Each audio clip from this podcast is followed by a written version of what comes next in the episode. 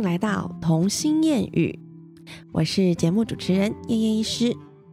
又过了一周，大家这一周过得如何呢？我都觉得啊，常常我一个礼拜，嗯，想起来我的门诊时间好像也没有特别的多。可是为什么每天的生活就一直像只小苍蝇、小蜜蜂一样在那边转啊转，就是非常的忙碌。我有时候都不知道自己到底在忙什么，然后要回想一下自己今天的成就，又觉得嗯，我好像没有做到什么大事，就真的是啊，常常一整天又觉得时间怎么过那么快啊，一下子就过了，我自己的时间结束了，要去接小孩，有没有？这个是每一个。就是大人应该都会的感叹嘛，就算没有小孩，你会觉得啊，时间到了，下班了啊，怎么又要上班？你有没有觉得时间过得非常的快？嗯，我的一个礼拜就默默这样结束。好啦，不啰嗦，我今天想要跟大家聊聊一点是关于大人自己的心理状态，而不全然是 focus 在爸爸妈妈。好，那我就问啦，就有在收听的你们呢？你们有没有常常那种，就是哎，我今天稍微滑一下脸书，稍微滑一下我的 Instagram，滑滑滑滑滑，然后就陷入一个世界里面，一直滑，停不下来，停不下来。其实你如果没有打开那个社群软体，你也没有特别去想到说，哎，我去想一下我哪一个朋友最近过得怎么样，或者是我哪一个朋友最近发生什么事情。但是你一打开脸书，一打开手机，一滑滑滑就滑到哦。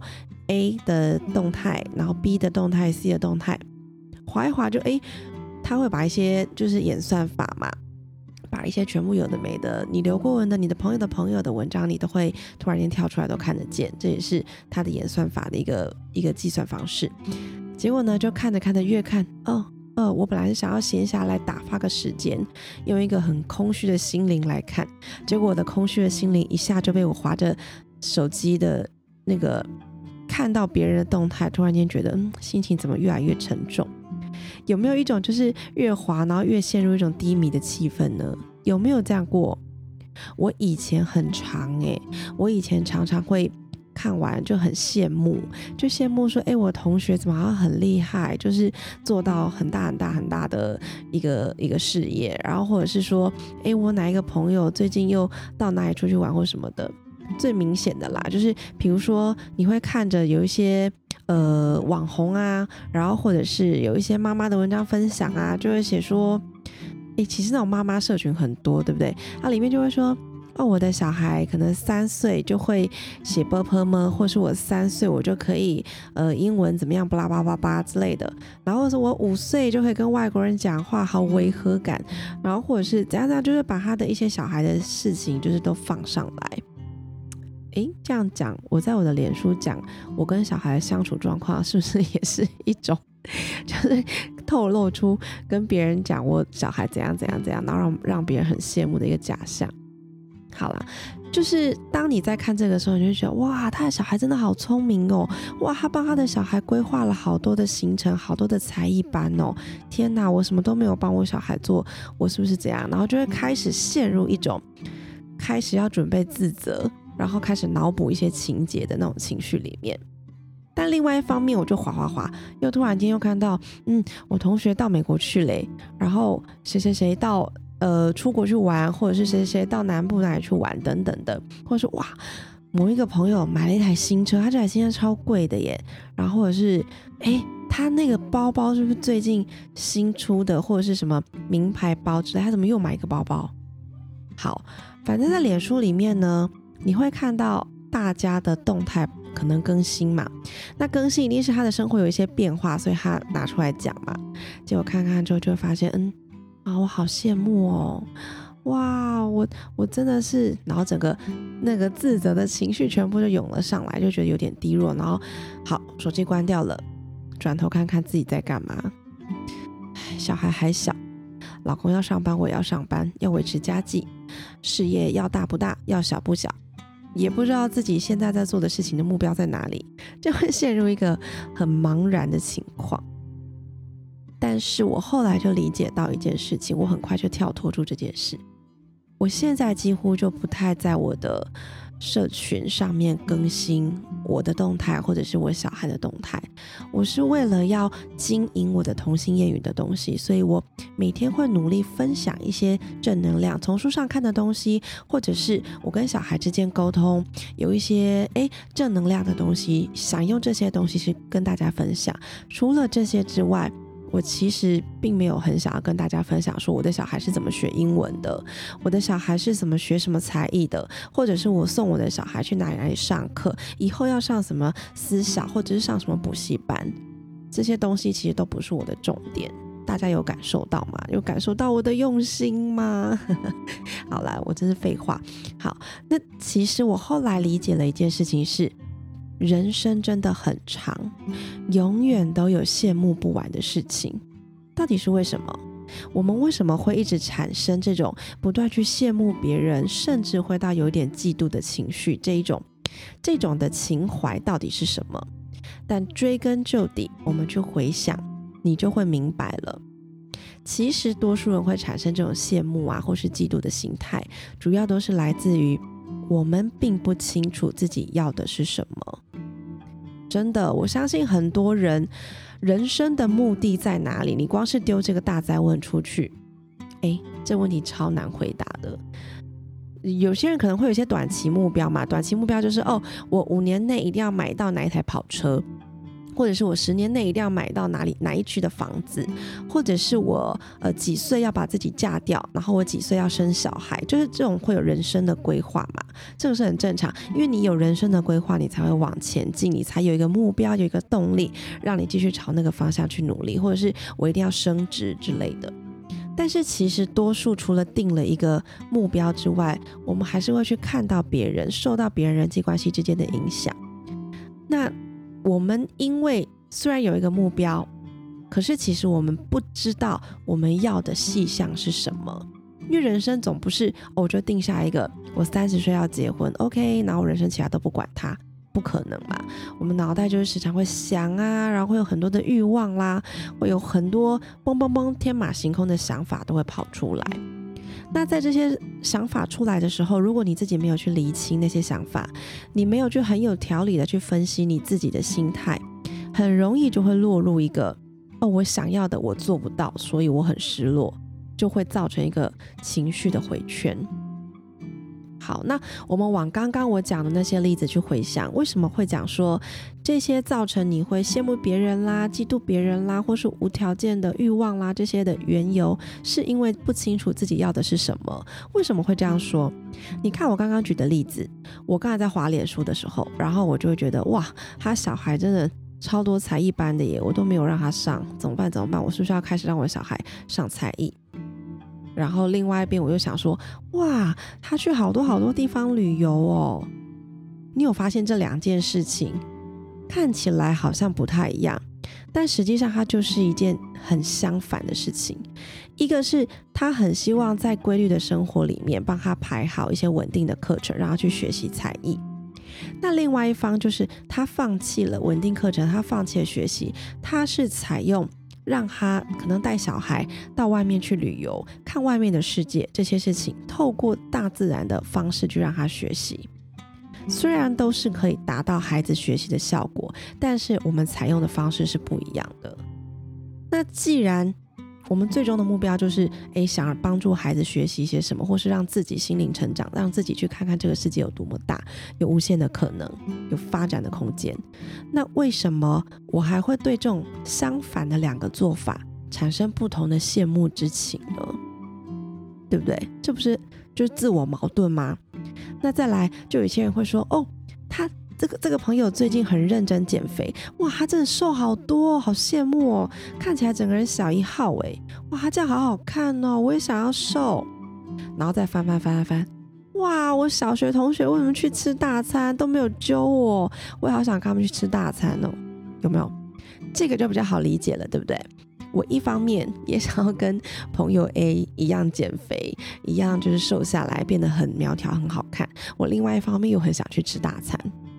这两件事情就是完全相抵，就是相相反的事情啊。可是我两件事情同样都产生了羡慕的那个情感、那个情绪存在。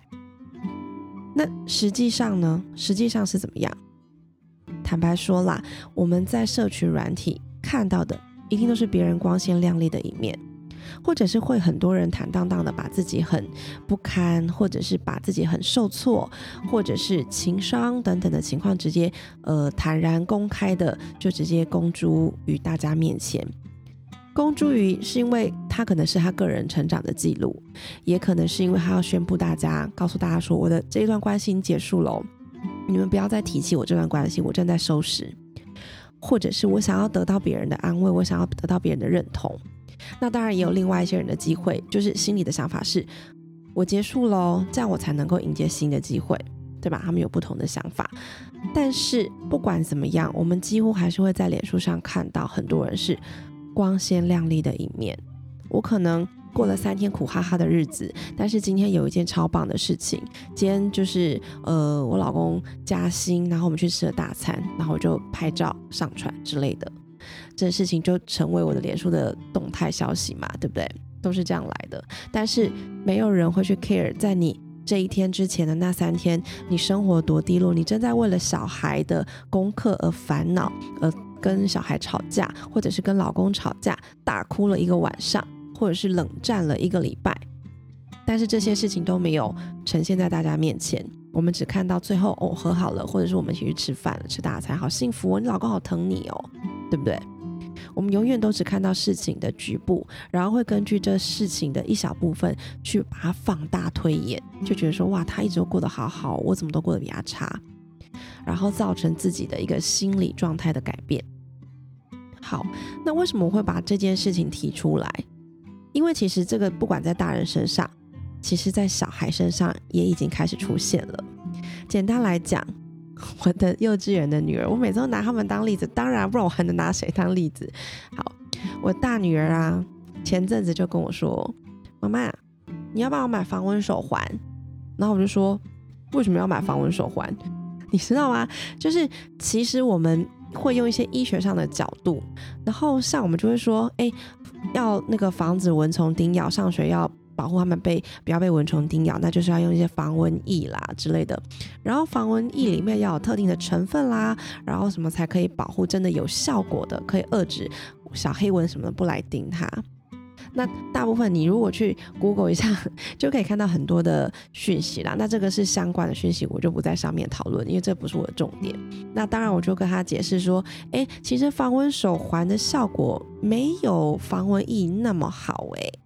然后他就听不进去，因为对他来说，他就看到他同学有防蚊手环，而且她是个小女生，小女生就会很想要戴个手环，就觉得自己好漂亮哦，我像小少女，我像小公主，有一些吊饰，有一些摆饰在身上，就觉得今天被打扮的心情会特别好，所以他就跟我撸了很久。我跟他解释一个礼拜，我就发现，嗯，没有用，好吧。我就偷偷的帮他订了两大包的防蚊手环，让他每天用个够，让他就跟美眉就连续每天现在都带着防蚊手环去上学。那试用了一个礼拜之后，其实我还蛮惊讶的，为什么 这个礼拜姐姐都没有被叮？我后来才发现她根本整我，为什么？她戴防蚊手环，我想说，哎，姐姐你好棒哦，最近怎么都没有，真的手上都没有被叮哎。就后来前几天，就是同学妈妈去提早去学校接小孩。然后就照了一下他们准备穿穿扮好之后，然后要去玩沙子的那个装扮，然后我就看我就傻眼，因为我女儿帽子也戴好，口罩也戴好，袖套也戴好，然后她要穿防蚊裤，然后袜子都包紧紧，她根本身上没有一个地方露出来可以让蚊子叮啊！那我到底要那个防蚊手环干嘛？真是 这蚊子根本就不会叮她了，就包好就好了嘛。那我就觉得好好好。那你你他心里也觉得这防蚊手环很有效，OK OK，他就继续用相安无事。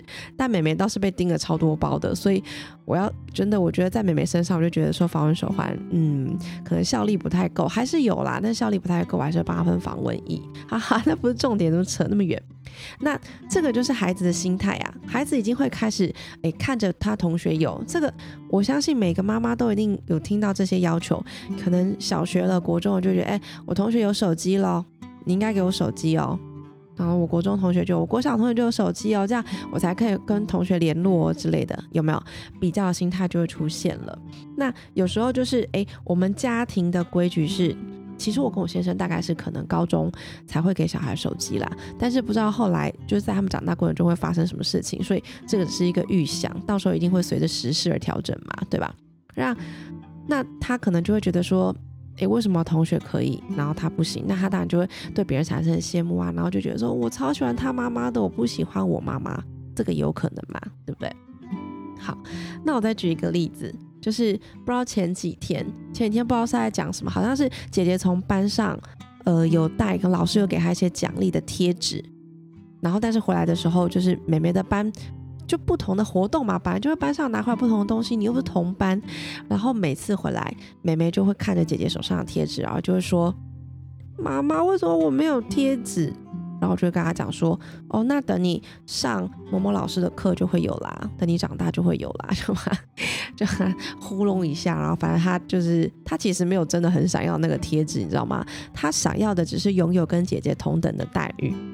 结果因为我可能常常在跟姐姐解释或者是怎样怎样之类的，就我那一天就突然间听到我大女儿就在教训我小女儿，就说：“妹妹，我告诉你。”人生不可能永远公平，没有公平这种事，你知道吗？我超傻眼的。然后我后来是把他叫过来，就好好的沟通一阵子，什么叫没有公平这种事？的确，他讲的很有道理啊，很多事情没有办法用公平来形容。但是我就跟他讲说，事情没有这么绝对，你知道吗？就是不能讲说没有公平这种事。有些时候，比如说我们在比赛的时候，我们就要以公平竞争，要一个公平的条件。等等的，我就给他解释超级久。好啊，其实我会这样子，呃，很在意他们就是这些羡慕别人，或者是要求要跟别人一样这些事情，我都会跟他们花时间沟通很久很久。一方面是我不希望他们的情绪产生了一些不好的状态。为什么会这么说？当你大量的去羡慕别人，当你大量的去哦，我想要跟对方一样这样的情况的时候，第一个是。你根本不了解这个东西对你的意义在哪里。我相信我女儿根本不了解防蚊手环的意义跟防蚊手环的功效，她只是觉得漂亮。我真心这样觉得。那在你呃过度去希望自己要成为别人的样子，跟别人一样的步调，就会变怎么样？他的情绪可能一开始的羡慕，他会自己有一个动力说：“哦，他都可以跳这么远，那我也要努力跟他一样跳那么远。”那或者呢？如果没有跟他建立一个良好的正向情绪的时候，他可能就会开始觉得，他就运动健将啊，他就天生可以跳比较远啊，我就天生不行啊，哦不行，我就是不行，然后就产生很严重的自卑心态。这个就是孩子在建立自信心的过程中，会是一个很重要的关键。那再来，在情绪更负面一点、想法更负面一点的孩子，他可能就会别人说，嗯。他跳这么远，每次都第一名，都被老师称赞。我下次要在他跳的时候，我要把脚伸出来绊倒他。哎，会不会有这种小孩？会哦。你就拿职场上来讲好了，我们不讲小孩，就连大人，有时候在公司，你会不会觉得，哎，某一个同事老是出风头，然后怎么样的好处都是他，怎么样简报都是交给他，然后功劳都是他，可我们在幕后辛苦都没有人说什么。结果呢？久而久之，职场上就会出现什么事？有一小群很讨厌那个出风头的人同事的那一群职场的同仁，就会开始在背后讲他的坏话。哎，我告诉你哦，他昨天跟老板出去吃饭，单独出去吃饭呢。你说这是不是有鬼？哎，他昨天送老板一瓶酒，哎，那个是不是拍他马屁呀？等等，你知道吗？这种闲言闲语。很常见啊，对不对？我现在在讲，你们可能就会回想到你们身边某些人都是这种特质的人。好，那其实我一直希望我的孩子可以用一个很开放的角度去看待他的同学所拥有的东西。所以我从以前像我姐姐就会，嗯，我大女儿就跟我讲说：“妈妈，谁的家好大哦？”因为我去同学玩，我就说：“对啊，他们家真的好大哦，好羡慕哦。”好像很好玩，对不对？他们说对啊，我们要讨论它的好处。然后我就说，那你觉得很大会有什么缺点？然后就跟我讲说，嗯，我常常找不到玩具吧，这也是合理啦。我们家这么小，他都已经找不到玩具，那更大，他不就玩具根本就找不到。然后再来就是打扫很麻烦。其实一件事情，你可以去跟孩子讨论它的好跟坏。慢慢的会让孩子知道，我们看到事情的一个点，不等于是他的全面，然后让他拥有更广的思考，不要局限在很羡慕或者是很嫉妒那个情绪的症结点上面。我最近在一本书，书名叫做《所有坏事的背后都有未来的好事》。这是一本蛮酷的书，我一开始就是被书名吸引啊，我就想说，这道理不是。很简单嘛，就是教人家鼓励正向思考啊，或者是呃教人家缓解情绪啊等等的，都一定会跟你讲嘛。还有那种俗话说什么，哎呀，乌云背后总是会见太阳啊，会见到一线曙光啊，或者是下雨过后就会出现彩虹啊，就是一样的那种情境嘛。所以我当时就把它买来，想说看一看这里面有没有什么，嗯，会让我有一些共鸣的一些一些讲法。那我就在里面看到一句我蛮喜欢的话。大在这里跟大家分享一下，他说：“所谓的幸福，就是找到让自己喜悦、有意义的事，然后持之以恒的去做。”你知道，我当下看到这句话的时候，我脑袋浮现的第一个想法，就是我现在在做 podcast，跟我现在在经营我的粉丝部落格的这件事情。说实在，我到现在经营了半年，你说有做出什么东西吗？没有啊，可是我在乎吗？我不在乎啊。你知道我在乎的是我有没有对得起我自己。每个礼拜交一份功课，其实我已经从一个礼拜更新两集变成一个礼拜更新一集，已经是把我的标准往下降了。但是我有没有对得起我自己？我为我自己建立了目标，我就很想要持之以恒的去达成。那我做这件事情会有什么报酬吗？有，我有得到就是素未谋面的脸书的朋友。给我一些私讯，告诉我他小孩的情况，然后跟我聊他的难处，然后或者是咨询我的想法等等，然后我都会提醒他说，我们是讨论，但是我的答案绝对不是正确答案。有时候我们家互相讨论的结果，你也有很棒的答案会提供我，我们会互相产生一个火花。这个是我现在在做的是觉得最快乐的一件事情。那他的报酬在哪里？我的报酬就是。我可以学到更多，真的，我一直觉得我的情绪在成长，我的人生在成长，就是因为我愿意努力去付出。那很多人就会说，你经营这些总是后面要赚钱呐，或者什么的。我告诉你，嗯，没有广告，没有什么，又没卖东西，是要赚什么钱啦？反正这个就是我的兴趣，你们大家听听啦。我就喜欢一直讲，一直讲，一直讲。当然。我其实都没有去看到底有多少人听，或者是 掉粉掉多少，但是我就自己讲的很爽，我就诶每天我上一每个礼拜上一集，我就自己很高兴了，对。所以当我看到这件事这句话的时候，就给我很大的鼓励，我就觉得更加坚信我这样做是对的。那我就继续朝这个我喜欢的，真的是我每次录完都会有一个很大的成就感，我每次发完一篇文章都会觉得哦今天好爽这种。这是一件对我来说很有意义的事情，那我就持之以恒的把它做完。那我现在还会去羡慕我的朋友吗？我当然还是会关心他们，关心他们说，哎，哪个人的小孩可能哇优等生考试过关，或者是哇谁谁谁又带出国，然后或者是怎样怎样，我还是会看一下我朋友的动态，因为。我还是有人际关系要经营啊，但是我就会觉得说，嗯，大家都过得好幸福哦，你知道吗？这个心理的状态已经不一样了，因为根本没办法比呀，我的生活跟你的生活啊就不一样的条件呐，我干嘛羡慕呢？我干嘛？因为你出去玩，我就一定要死命的挤出时间请假，或者是跟老公排时间，然后带小孩出去玩，对不对？当然是以我们两个的条件的情况下能做的事情，我们再去做。那有这个想法之后。意思是什么？其实就是我更清楚我人生的目的是什么，我更清楚我想要的是什么，所以我的心态就会比较稳定，比较踏实。我当然还是会羡慕别人，但是就仅止于羡慕，就觉得哇，你们过得好好开心，好幸福，真好。那我会把它反馈在我自己的压力嘛？会觉得说我怎么都做不到，嗯，就比较不会了。这点我就好像看得很开了，所以滑手机真的是变成是一个我在放 放空的事情，就是。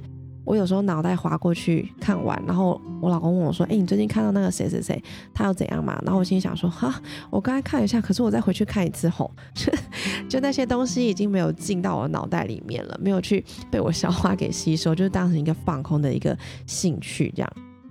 那我常常会跟我的朋友们讲说。”人生嘛，人生真的很漫长。人生就像是一道做不完的选择题，就是一张考卷，然后你怎么翻，endless，就是你没有无法翻到最后一题，除非在你进棺材那一天，你的最后一题就结束了。